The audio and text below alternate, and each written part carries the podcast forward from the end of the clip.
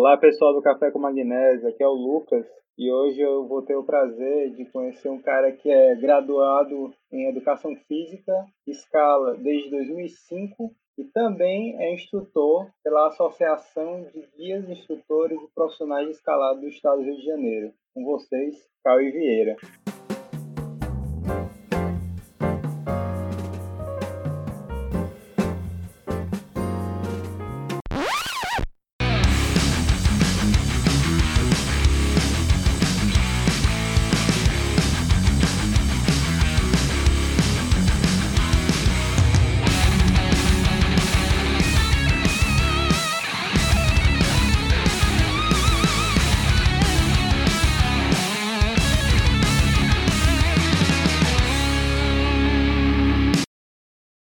Cauê, beleza, cara? Fala, Lucas. Beleza, cara, tranquilo. Galera que tá ouvindo também.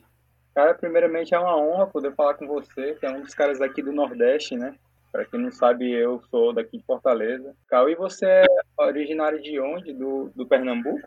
Então, cara, na verdade, na verdade, eu nasci em Goiânia, nasci lá em Goiânia, Goiás. Comecei a escalar lá, mas logo me mudei para Pernambuco mudei para Recife, fiquei bastante tempo por lá e agora tô na Bahia. Massa. Cara, e assim, o que eu já ouvi falar de você, né, as histórias correm pelo mundo da escalada, é que você desenvolveu muitos picos pelo Nordeste. Você tem alguns assim que, que lembra assim, foram os mais memoráveis para você, que foram assim você guarda na memória esses locais?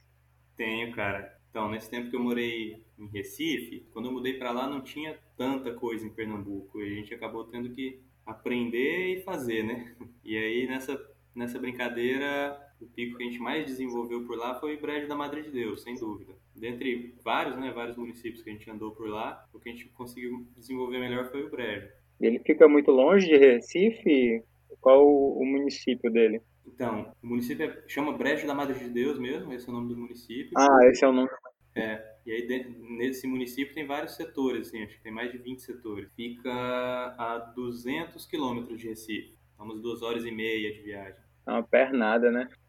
É, para ir no bate-volta, a gente foi algumas vezes, mas é mais apertado. Esse fim de semana resolve. Entendi. E assim, como se deu o teu início na escalada, assim, o, o porquê disso, né? E o fato de tu ter feito a educação física meio que te propiciou a continuar na escalada, ou, ou tu viu uma forma de poder se profissionalizar na escalada por conta da, da educação física também? É, eu comecei a escalar, eu fazia natação lá em Goiânia e um amigo chamou para conhecer o muro, que é a vertical do Rogério, lá em Goiânia. E a gente. E aí eu comecei a ir de vez em quando, assim, ia lá, brincava, achava legal e com o tempo comecei a treinar, né? me matriculei lá, ia com mais frequência e logo conheci o pessoal que ia para pedra e não parei mais. Dentro de seis meses aí que eu comecei escalado, eu acho, engrenei e não parei mais. E a educação física, cara, foi um curso que eu achei que ia me dar mais tempo para eu poder escalar mais, mais ou menos essa ideia aí. E deu certo. Hoje em dia acho que eu me distanciei bastante da educação física, assim, mas consigo escalar bastante. Funcionou, então. E assim, uma das histórias que eu soube também de você é que você teve a, o feito dos nove picos. Você fez nove, nove trades, uma seguida da outra. Eu achei muito, surreal. Assim. É, essa foi uma brincadeira que a gente se propôs a fazer aqui em Itatim. Eu e o Marcel. É, a gente resolveu escalar. Escolhemos oito, as, tipo, as oito principais. Que Itatim, aqui na Bahia, para quem não conhece, é uma cidade que tem, chamam de Nisselbergs, né? Tipo umas ilhas de pedra, assim, impressionantes. Então, de 10 minutos de caminhada de uma para outra, assim, você tem, sei lá, mais de 20 montanhas desse tipo. Só no cristal, então. Não, granito com agarro, cara. Massa. Um pouco de aderência, mas é legal, qualidade bem boa. Não tem muito cristal, não. E aí a gente inventou de fazer esse, esse endurance aí. Fizemos as oito principais, assim, num dia.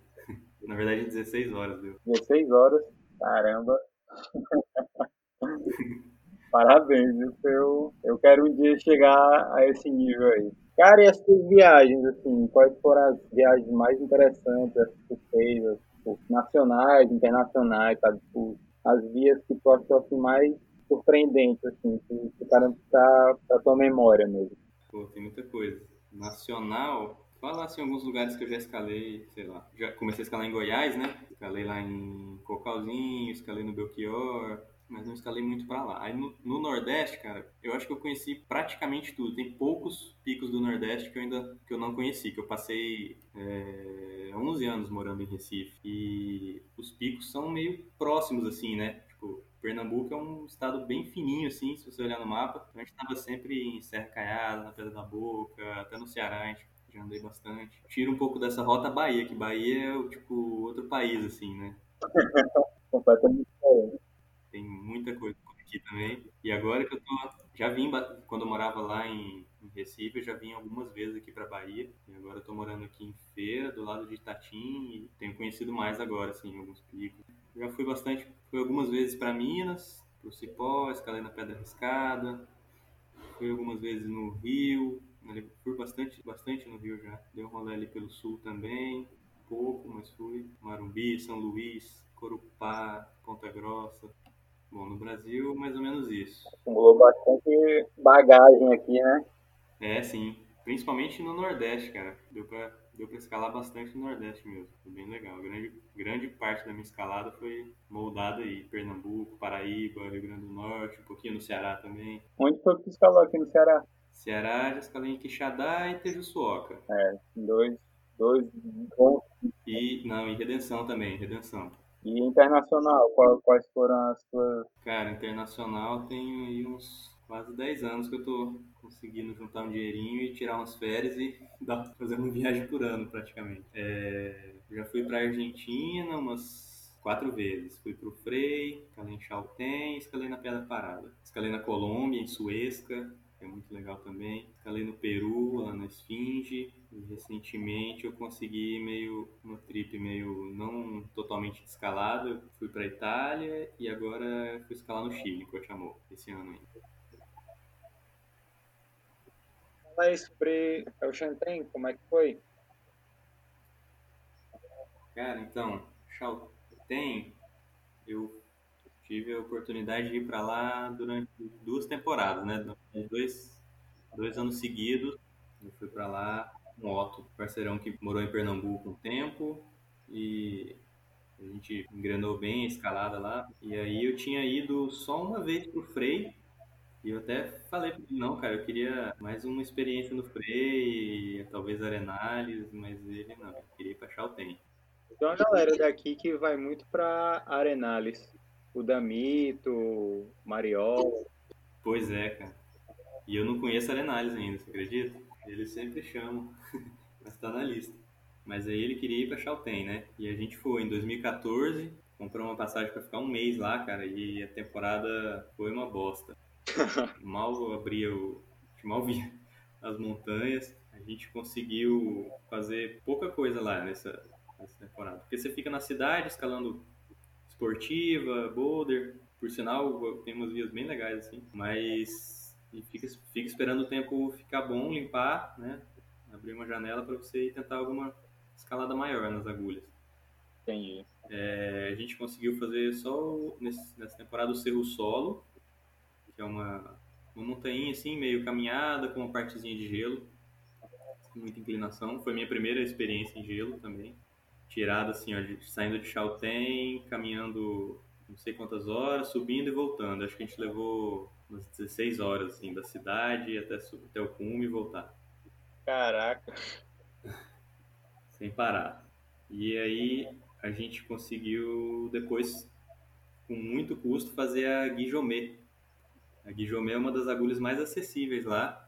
A gente fez uma janelinha bem merreca, assim, tipo, tava tudo nevado, as fendas entupidas de, de neve. Foi uma escalada bem penosa, assim.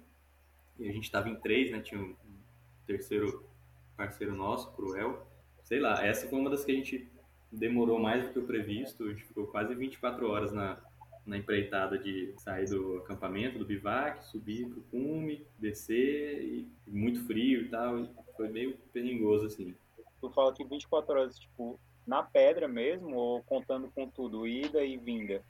É, na verdade, você anda um dia inteiro da cidade até o Pedras Negras, aí você dorme lá a umas, sei lá, duas horas da base da via, Aí, em um dia, a ideia é ir pro cume e voltar, né? Pra esse bivac, pra esse acampamento. Então, às 22 horas foi nesse dia de acordar, do, acordar no bivac, andar essas duas horas, subir uma rampinha de neve, escalar, lá no final outra rampinha de neve, rapela tudo, volta pro bivac. Isso aí os caras fazem com tempo bom, perfeito lá, os caras locais lá fazem rapidinho, em poucas horas, assim. e a gente levou quase 24 horas, mas foi massa.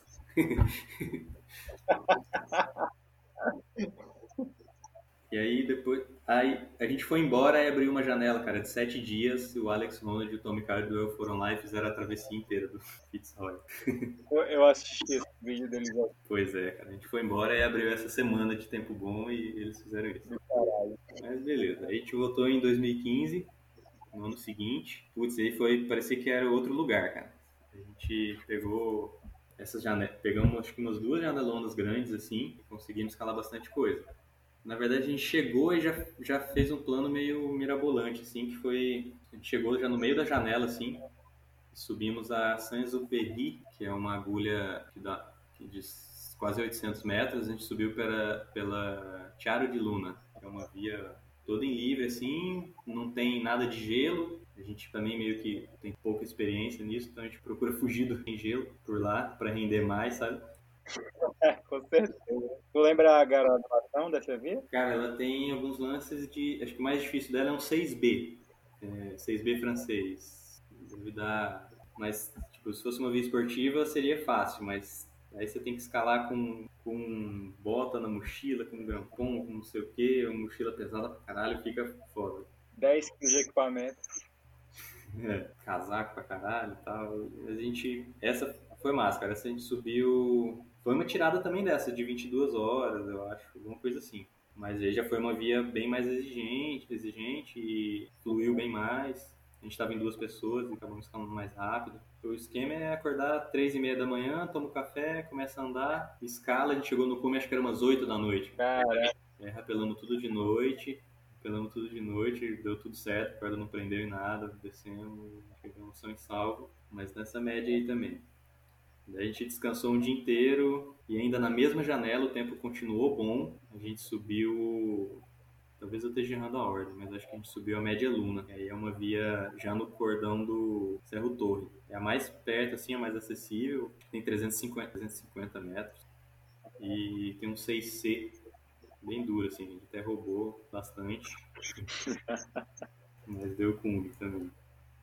Massa, cara. Porra, ainda fizemos é, o Mocho nessa mesma temporada. Fizemos o Mocho. O que não rendeu no ano passado. É, é... o que não rendeu né, nesse 2014 rendeu em 2015. Parecia que era outro lugar. E aí a escalada é linda. Quando tá céu azul, você escala de camisetinha só, de manga, até camiseta de manga curta às vezes, passa até calor na parede. E, porra, granito perfeito, fendas perfeitas, colocações imóvel perfeitas, é fantástico. Acho que por isso que a galera vai tanto pra lá. Porque quando fica bom, fica bom mesmo. Outra parede legal que a gente fez, acho que foi em 2018, foi a Esfinge. A Esfinge é mais ou menos um estilo parecido de escalada, assim. É uma via, a gente fez a normal lá, via de via, rota de 85, alguma coisa assim. Onde que fica a Esfinge?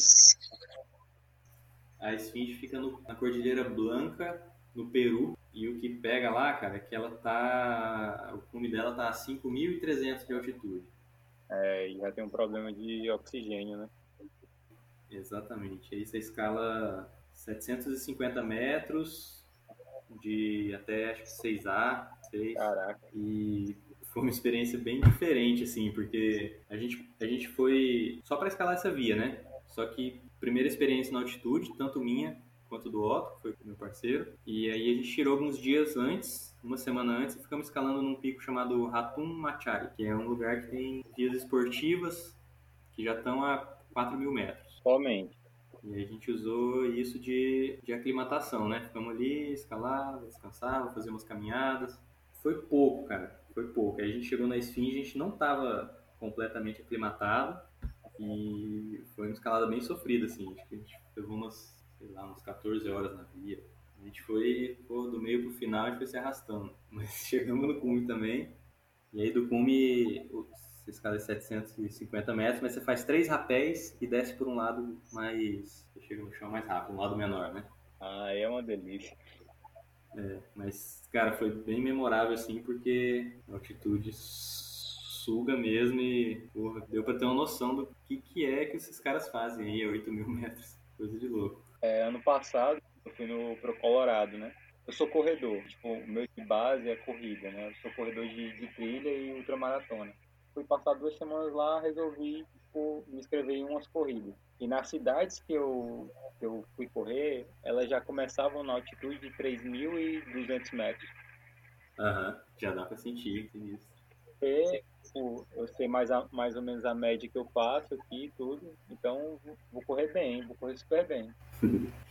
Para acho que com um quilômetro de, de, de prova, eu tava morto, tava completamente destruído. Tipo, eu respirava e eu simplesmente não vi oxigênio. Não rende, né? Parece que você tem um pulmão só. é, eu tinha sentido em Suesca, Suesca na Colômbia também, que é um pico de arenito muito massa também. Bastante coisa imóvel, de até 200 metros, assim, muita coisa. E você acampa praticamente na base. E lá tá 3 mil também. Então, os primeiros dias você, você sente um canso, tipo, você cansa muito mais rápido. Mas é mais, tá 3 mil é mais fácil de matar mais rápido, né? É. Agora, lá no Peru a gente sofreu bastante. Já começar a 4 mil metros, não, não, não, é brincadeira. A base da via tá 4,700. Caraca, nossa, só, só de pensar no, no quão nauseante isso deve ser. Eu acho que é o que torna tudo mais, mais único, assim, né?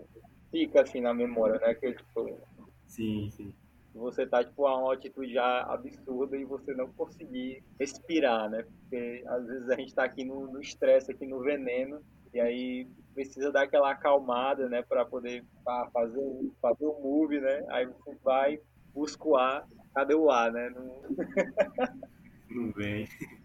Cara, a gente sentava nos platôs lá, ficava cinco minutos respirando pra poder continuar. Cara, não, não é brincadeira não escalar em altitude. tem mais alguma história assim que tu acha que valha para falar e tal, que seja bacana? Tem Cotiamô agora, né? Acabei de foi para lá em no final de janeiro. Segunda metade de janeiro a gente passou lá. Agora em 2020? Em 2020, é. Também não tinha ido. Cotiamô fica no Chile, parede de granito, cara, de até mil metros, com fendas de granito meio polido, assim pouco mais polido do que eu tô acostumado. Cotiamô, você anda três horas assim e chega num camping, bem organizado o camping, por sinal, a gente ficou no camping La, La Junta. Desse camping, você sai para as escaladas, que são os mais famosos assim, mas tem alguma coisa perto e tem a, os dois setores principais, que é o Vale do Trinidad e o Vale do Anfiteatro, que estão a três horas dali do camping. Então você vai essas três horas e aí passa alguns dias bivacando na base dessas montanhas. Assim. E aí tem essas vias incríveis lá. A gente, pô, a gente dá sorte pra caramba, porque é um lugar que chove muito. Então muita gente vai para lá e não escala nada porque fica chovendo. Sempre. E a gente, cara, a gente passou 15 dias lá e tipo choveu um dia. Nossa, que sorte. Aí Faltou foi perna para escalar tudo que a gente queria. Tempo não foi desculpa, não. A gente fez um roteirinho, um roteirinho clássico lá, das recomendadas, assim, a gente fez bastante coisa. Mas tudo, a maioria imóvel, em artificial, qualquer. É? Não, quase tudo, as, as que a gente fez, quase tudo imóvel, mas tudo em livre. Eu senti o grau bem duro, assim, no começo, depois foi se acostumando mais. Mas, pô, é um lugar legal, assim. Tem escaladas grandes, boas, a proteção é até boa, assim, e não é tão perrengoso quanto o Chaltén, assim. Tipo, você anda em trilha no, na mata, trilha marcadinha. Chaltén tem, tem uns terrenos mais inóspitos, assim. Tem muita moraina, muita pedra solta, muito bloco, muito, sei lá. muito perigo sempre, até na caminhada, assim, tipo. E Cotiamô é mais acess... É, tem umas caminhadas longas também, mas é mais prático, assim. Uhum. Você acaba escalando mais, se não chover. se não chover. Massa, cara. Fantástico. E qual desses, assim, de fora, que tu achou memorável, sabe? Você não, não, não pensou estar fazendo aquilo ali quando você chega no cume de uma, de uma dessas vias? Pode ter sido, sei lá, pela Itália ou, ou na Patagônia, porque a Patagônia é meio que um clássico, né? Principalmente pra gente aqui da América do Sul. Isso. Eu tenho muita vontade de escalar lá também, espero que consiga ir daqui a um tempo, mas tipo assim, a, a, tem algum assim que tipo, tu, tu considera assim como um feito para a tua vida dentro da escalada ou, ou todos são igualmente fantásticos? Cara, então, vou pensar aqui. Não, todos foram incríveis, mas Chalten, sei lá, é o que te exige mais, assim, talvez por ter umas escaladas mais exigentes, não só na parte de escalada, como mil coisas em volta que você tem que, tem que lidar também, acaba ficando mais, mais na mente, assim, sei. Os perrengues são, são maiores, né? Os perrengues são maiores, sem dúvida. Tudo é maior. E nesse tempo todo, tu já passou por muito perrengue invocado mesmo? Pai, não, invocado, invocado mesmo, não passei nenhum ainda não. Só aqueles. Só, sei lá. Tipo, a gente já tem mesmo umas empreitadas de 20, quase 24 horas, assim, mas fora o, fora o cronograma ter extrapolado um pouco, deu tudo certo no final.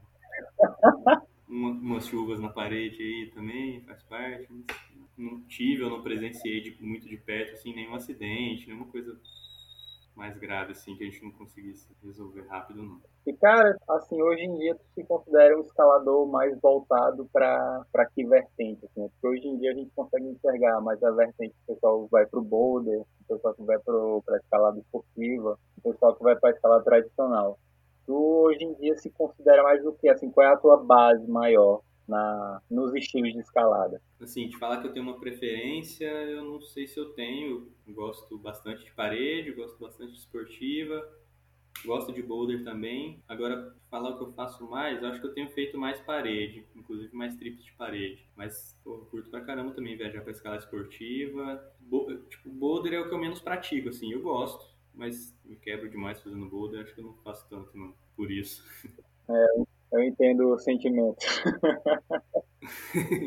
Me conta aí, o que é que tu faz mais no, nos teus métodos de treinamento, assim, tipo, tu, tu pegou algumas coisas que tu estudou e consegue traçar uma linha junto da escalada para poder se desenvolver. Tipo, Tipo, tu treinou para uma via assim, muito, muito difícil e não, eu vou fazer um treinamento específico para ela. E como foi, assim? Teve, teve alguma, algo, algo do tipo na, na tua carreira aí como escalador? Cara, na verdade, te falar que eu nunca... Ó, tem, tem três meses agora que eu tô fazendo um treinamento planificado mesmo. Mas antes disso, antes desses três meses, eu só preocupava em escalar. O que não quer dizer que eu não, não treinava, né? Tipo, morava em Recife, no pedra mais perto de Recife, sei lá, o setor mais perto de esportiva tá uma hora e meia.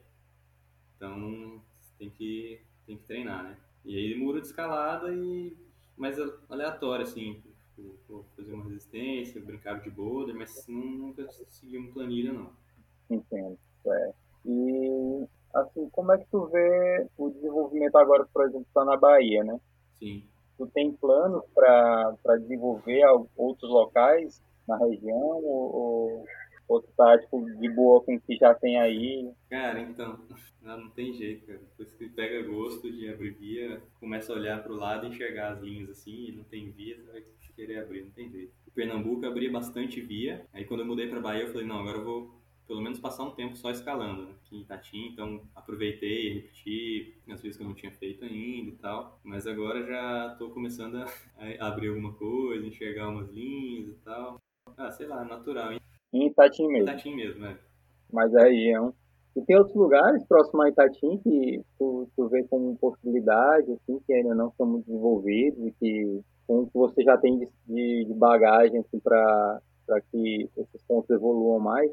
Porque, assim, a gente vê Itatim, é tipo um mega centro, assim, tipo, referência na gente na Bahia, né, pra, pra escalada, e a gente depois pode pra Chapada Diamantina, que aí vem Gatu, Lençóis, né, entre outros, né. Com tantos lugares, assim, quase que perfeitos pra gente poder escalar, mas tu ainda vê outras possibilidades por aí? Cara, então, eu tô aqui há uns três anos, assim. Cara, só, só em Itatim tem, sei lá, infinitas possibilidades Assim, eu falei Tatim, mas a região toda. Tem umas três cidades ali, quatro cidades que tem uma sequência de, montanhas assim que não acaba. Não acaba não. E aí você entra pra Chapada Diamantina e já tem muito escalador. Muito, muito não, mas tem uma galera boa desenvolvendo bastante coisa também. Aí acaba que eu tenho aberto mais coisa em Itatim e aproveito para ir pra Chapada para escalar essas vias novas, essas vias que a galera tem aberto. Não, não fui para abrir nada ainda, porque tem muita coisa para escalar. Pode crer. E tu tem visto que tem crescido muito aí o pessoal na escalada pela Bahia, né? E aí o que, tu acha dessa, dessa forma tipo, da entrada que as pessoas estão tendo? Agora você acha que está tendo um crescimento maior por conta de sua divulgação por meio de redes sociais, coisas do tipo?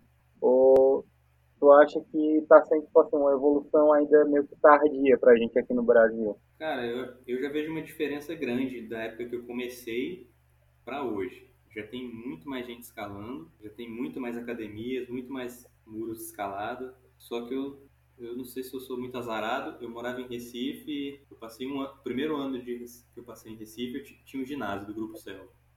Aí esse ginásio fechou. Aí a gente montou um muro na, na garagem e treinava no muro. Mais 10 anos treinando no muro. Aí mudei para feira agora. É, cara, feira Salvador também não tem ginásio, tem um ou outro muro. Aqui a gente também treina no muro em casa. Aí em, em Fortaleza vocês têm a fábrica, que é fantástico. É, é a fábrica de monte. E eu acho que é um, sei lá, o melhor caminho para pra galera começar, eu acho que é um ginásio de escalada. É muito mais fácil, né? A pessoa tá lá na cidade grande, ver, poder conhecer e e depois ir para pedra. Acho que é mais fácil a pessoa ir no ginásio do que ela se aventurar, passar um fim de semana de escalada ou fazer uma guiada, é mais difícil. É questão da segurança, né? A pessoa tem que se sentir mais segura para poder começar a se aventurar na rocha, por exemplo. É, tanto se sentir mais segura quanto ser uma coisa mais prática, assim, né? Mas ao mesmo tempo iniciar pela rocha é bom também, principalmente se o cara começar pelo curso, né? Aí ele vai pegar a base da segurança para depois desenvolver a escalada. Eu tô como instrutor, tu já conseguiu instruir muitas pessoas aí para o ano passado ou, as pessoas não têm uma, uma procura muito grande por uma instrução qualificada? Então, tem, cara. Tem sim. É, eu dei bastante curso em Brejo, quando eu morava em Pernambuco. Formou bastante aluno lá. Muita gente não, que o percentual de quem faz o curso e continua escalando realmente é pouco. Mas tem uma galera que fez o curso hoje está escalando em Pernambuco. Aqui na Bahia acabou que eu tô com um trabalho a parte da escalada que me exige um pouco mais. Eu não tenho tanto, dando tanto curso não, mas de vez em quando aparece também. É. Cara, o que é que tu pensa aí? Quais são os planos que tu tem para o futuro, assim, tanto de viagem como de, de assim, na, na, escalada assim como um todo, né? Tu já tem algo em mente, já está se, se, programando aí para esse 2020 aí, pois é, pandemia do coronavírus. Você tem algum plano aí para o futuro, cara? Cara, na verdade ainda estou descansando as pernas aqui de, de Cotiamor, da trip pro Chile.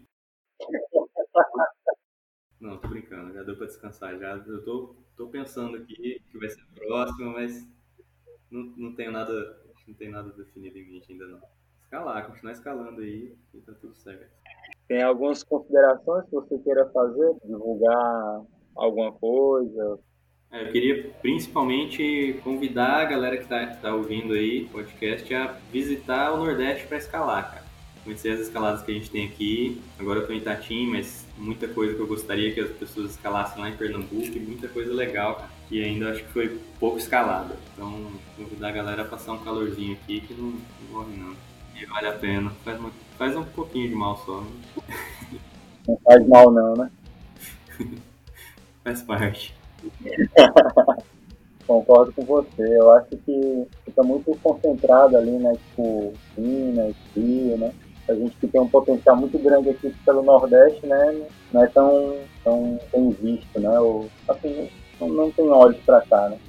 Agora, assim, o interesse que eu acho massa é que você vai no setor escalar aqui não tem fila para entrar na via, não tem, você não vai ter que se preocupar com estar tá passando ninguém, alguém te passando na parede, não, não tem tanto crowd quanto igual em alguns outros picos já, já começa a ter, né?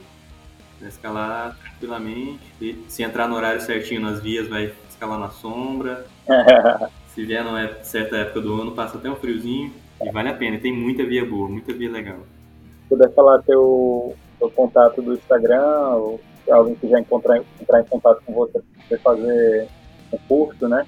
Isso. O Instagram é CauíVC. Quem quiser, manda um alô lá. a gente tem turma para agora para escalada guiada aqui em Itatim e para curso. Massa. Pois muito obrigado, Cauí. Então, sigam a gente no café, underline C, underline magnésia, para mais informações. E isso aí. Muito obrigado. Valeu, Cauí. Valeu, Lucas. Eu que agradeço, cara, pela oportunidade. Beleza? Obrigadão. Valeu.